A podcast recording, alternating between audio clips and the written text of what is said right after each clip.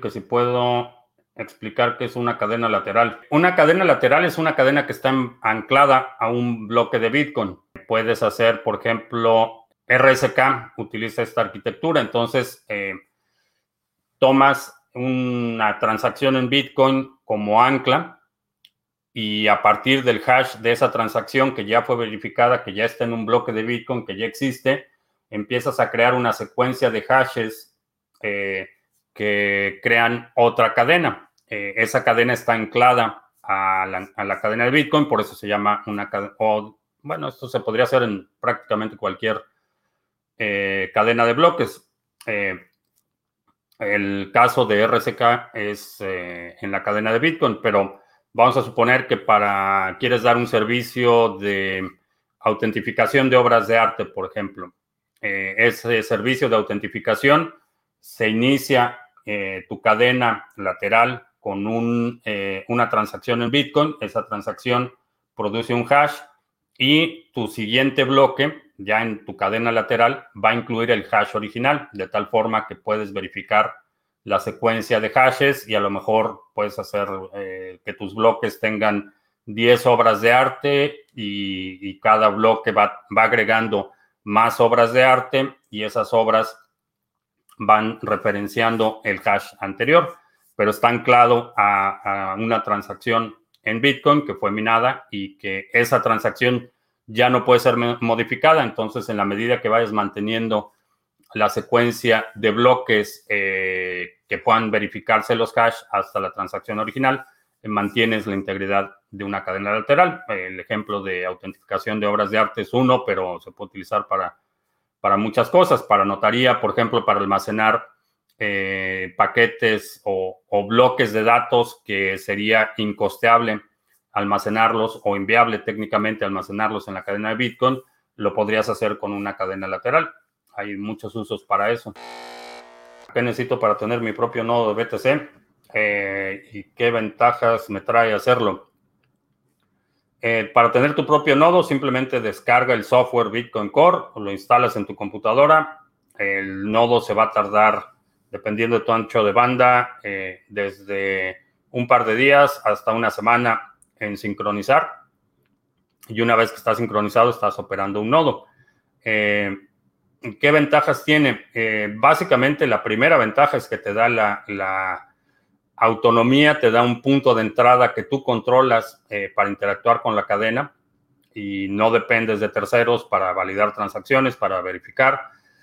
Eh, y no estás regando información que después puede ser mapeada si estás transfiriendo en carteras basadas en web o si estás haciendo consultas de transacciones en exploradores, eh, todo eso puede ir mapeando tu información y vincularte eh, la ubicación física de la persona con actividad de eh, Bitcoin. Entonces, tener un nodo es un, eh, primero, te protege a ti en términos de privacidad y segundo, protege a la red porque va a ser una máquina más que va a estar validando los bloques que crean los mineros, verificando que todas las transacciones cumplan con las reglas del consenso. ¿Cuál es el proceso a grosso modo para implementar una página web con la opción de aceptar Bitcoin como método de pago. Lo primero que tienes que hacer es instalar WordPress. Lo segundo que tienes que hacer es instalar un plugin de, WordPress que se llama WooCommerce. Y lo tercero que tienes que hacer es conectar eh, alguno de los plugins de WooCommerce a BTC Pay Server o alguna solución que te permita aceptar pagos en Bitcoin. Y esos son los, son los tres componentes, el, eh, el CMS o el engine que va a correr la página, eh, el plugin de, WooCommerce para que administres la tienda, te, permite crear promociones, categorías de productos, descuentos y después el plugin que va a integrar eh, toda esta plataforma de e-commerce de, WooCommerce, la va a integrar con el procesador de pagos. de hecho, puedes buscar WooCommerce y eh, ahí te van a aparecer los plugins que soportan y qué procesadores de pago. Eh, lo ideal es que tengas tu propio procesador con BTC Pay Server. La integración es bastante simple, pero al inicio puedes utilizar otro servicio de forma temporal. eh, lanzar tu plataforma, afinar los detalles de la logística, la actualización, los productos y después ya buscar instalar tu propia instancia de BTC Pay Server. ¿Existen plugins en WooCommerce para Lightning Network? Eh, sí, pero necesitas conectarlo a tu propia eh, a tu propio nodo de Lightning Network. No te, va, no te va a dar el servicio de la apertura y cierre de canales. Lo que te permite, y todos los plugins de WooCommerce, es conectar la interfase de WooCommerce, la base de datos de WooCommerce, eh, la transferencia de información, el intercambio de información de eh, monto, de, monto de pago, número de orden, eh, fecha y hora, eh, cancelaciones de órdenes, todo esto, el intercambio de información, eso es lo que te permiten hacer los plugins. Cómo administras la parte de los pagos, eso va a ser dependiente de cada plataforma, pero sí puedes poner a conectar. De hecho, BTC Pay Server te permite conectar toda la plataforma de, WooCommerce a Lightning Network. Si quieres conocer de qué se trata Bitcoin, qué es Bitcoin, un curso de 10 lecciones, eh, los fundamentos de Bitcoin en 10 lecciones sencillas entregadas vía correo electrónico. Eh, te puedes registrar, es totalmente gratuito. Simplemente pones aquí tu correo electrónico y empiezas a recibir las 10 lecciones que es bitcoin.co. Es un recurso gratuito que puedes compartir o utilizarlo si quieres saber más a detalle cómo funciona Bitcoin y qué es. ¿Cómo se puede comprobar que un proyecto cripto tenga equipos de desarrolladores activos? Excelente pregunta. Lo puedes checar en GitHub. Eh, las páginas de los proyectos generalmente tienen un link en GitHub y en ese link en GitHub puedes ver la actividad de los desarrolladores. Ahora, pudiera ser que esos desarrolladores eh, sean gente contratada o sea, eh, no estén dedicados o comprometidos con el proyecto, que sean subcontratistas, pero ahí puedes ver la actividad si efectivamente están desarrollando. Eh, si es open source, vas a ver ahí los, los pull requests, vas a ver los cambios que se le hacen al código, los releases que están haciendo en GitHub es donde vas a encontrar toda la información si es un proyecto open source. Si no es un proyecto open source, eh, no hay forma de verificarlo, tienes que confiar en lo que te dicen.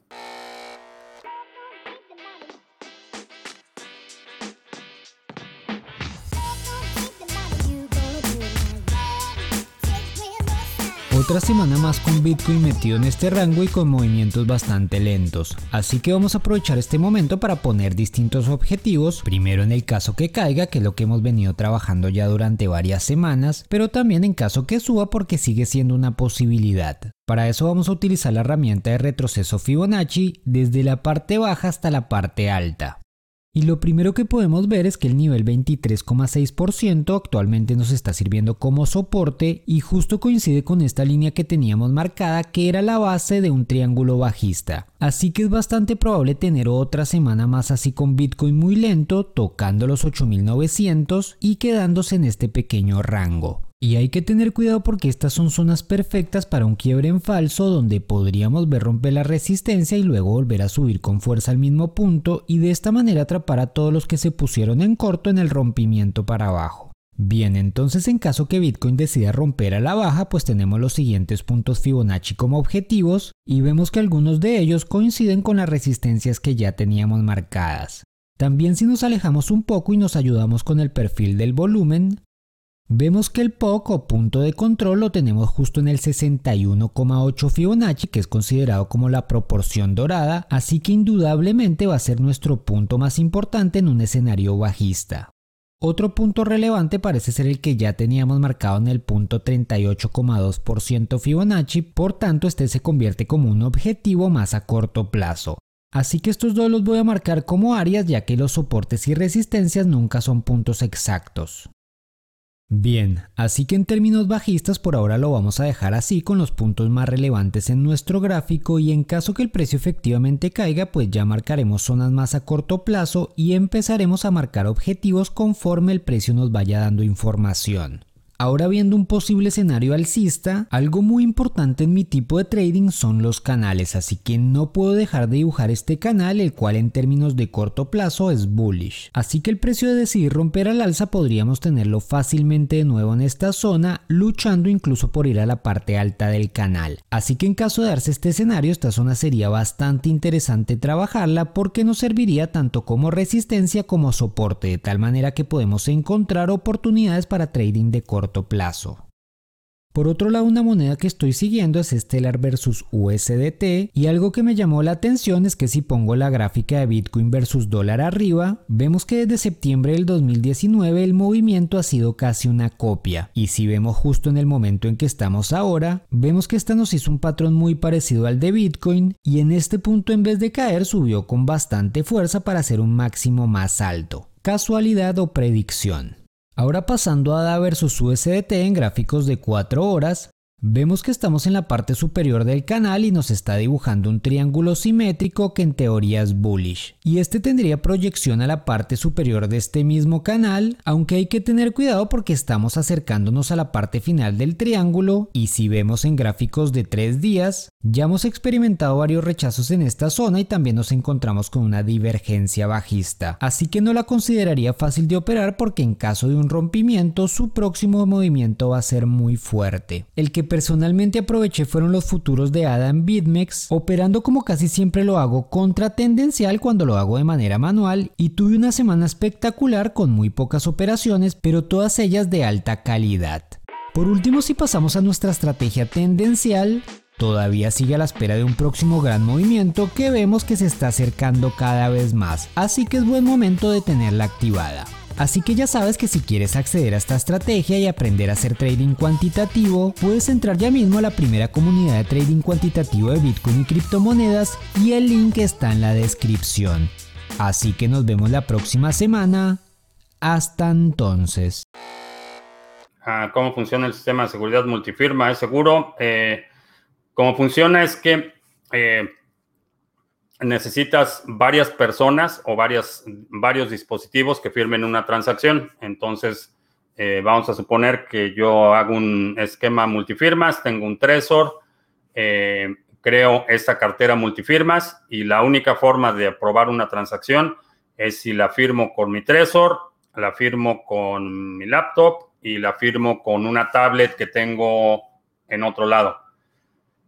Hasta que esos tres dispositivos hayan firmado la transacción, la transacción no se hace, no se publica en el, en el pool de memoria o no se propaga. Entonces, de esa forma minimizas el riesgo. Ahora, en este caso, multifirmas quiere decir varias firmas, no necesariamente varias personas, pero si es una empresa, eh, puede ser que para que una transacción se apruebe en un esquema, de los más comunes son tres de cinco firmas. Entonces, creas la cartera multifirmas con cinco firmas distintas y para que se autorice la transacción requieres tres de esas cinco. Entonces, eh, puede ser que la mesa directiva o el director de finanzas, el director de eh, jurídico y el presidente de la compañía tengan que firmar una transacción para que se pueda aprobar. Eh, tengo un seminario donde explico paso a paso cómo crear carteras multifirmas. Es una segunda parte del sistema del seminario de OPSEC y criptoactivos es un nivel de seguridad que para, eh, para mucha gente no va a ser necesario. Eh, depende de cuánto tienes en Bitcoin, qué porcentaje de tu patrimonio está en Bitcoin. Eh, necesitas determinar tu perfil de riesgo para ver si se justifica, porque cada vez que agregas complejidad a un sistema, el nivel o la posibilidad de errores se va incrementando. Sistemas complejos son más conducentes a errores que sistemas simples. Entonces, a lo mejor no necesitas una multifirmas, a lo mejor tu perfil de riesgo es tal que eh, simplemente con que tengas un dispositivo en hardware en un lugar y tus palabras de recuperación o la semilla de recuperación la tengas físicamente en otro lugar, eh, puede ser suficiente para ti o que tengas una cartera en papel enterrada debajo de la cementación de tu gallinero. No es algo, se me acaba de ocurrir, pero no lo voy a hacer. Eh, a lo mejor eso es suficiente para ti.